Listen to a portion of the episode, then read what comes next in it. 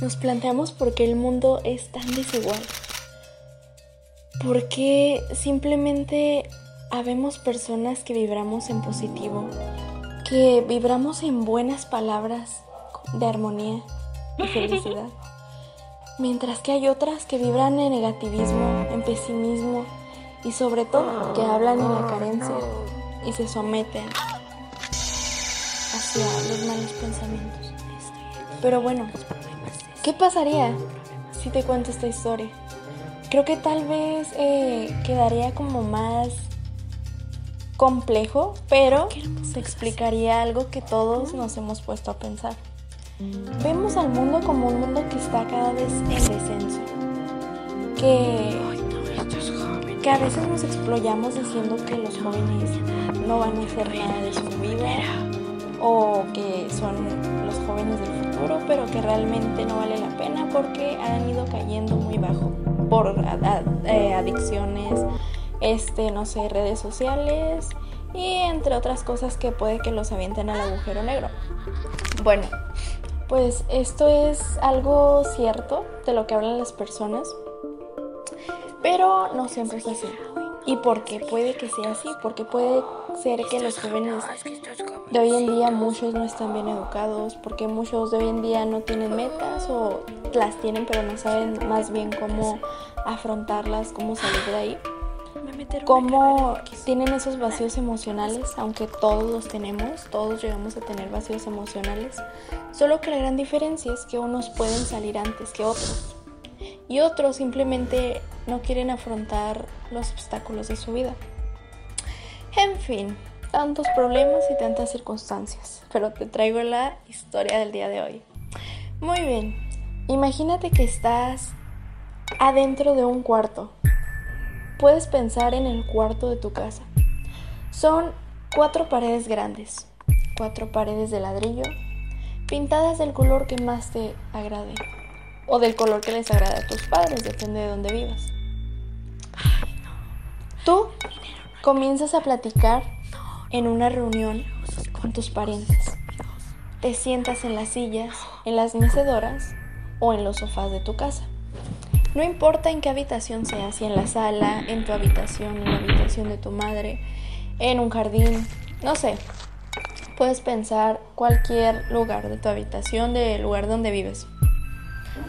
Pero solo imagina que esa charla, en lugar de pensarse positiva, se torna negativa. Y entonces todos empiezan a hablar con la carencia en alto.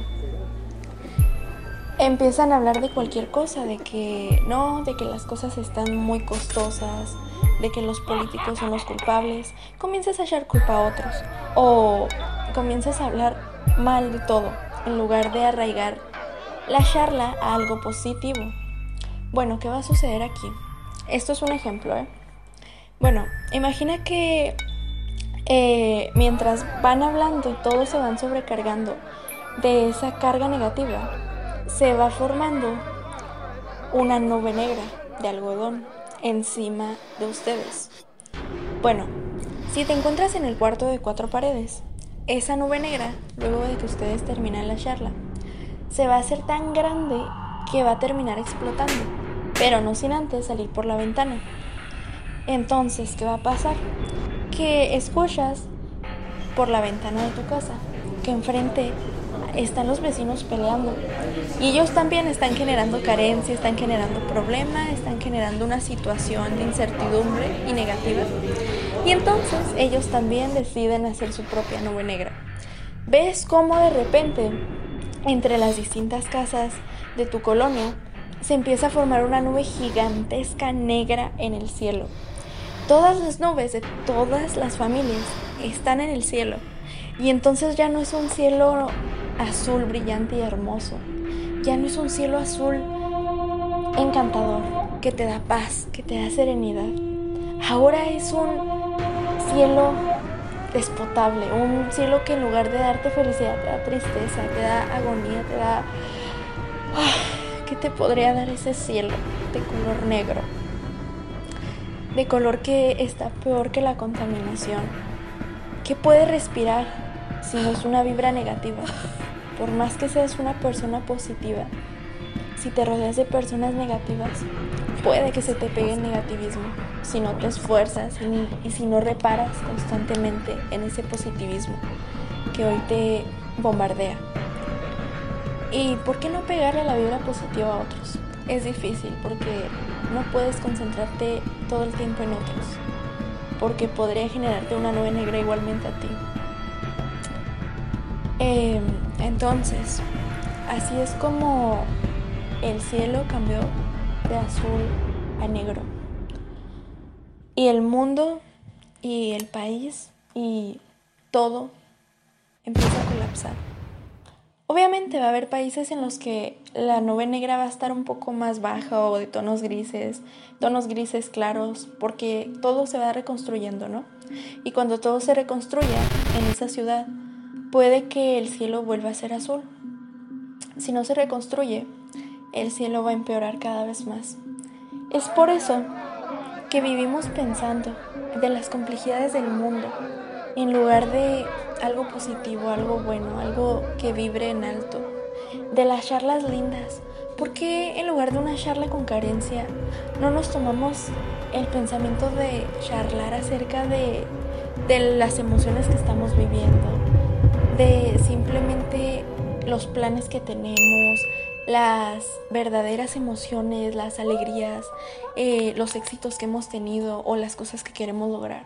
¿Por qué no hablar de eso? Porque a veces nos da vergüenza, nos da miedo que los demás nos vean como unas personas locas o como unas personas que les gustan cosas extrañas, cuando en realidad solamente estamos basándonos en lo que amamos, en nuestras aspiraciones y en las cosas que queremos que nos satisfazcan en la vida. Esta ha sido la historia de hoy. Espero que te haya gustado. Sé que no acabó, pero está quedando largo el podcast.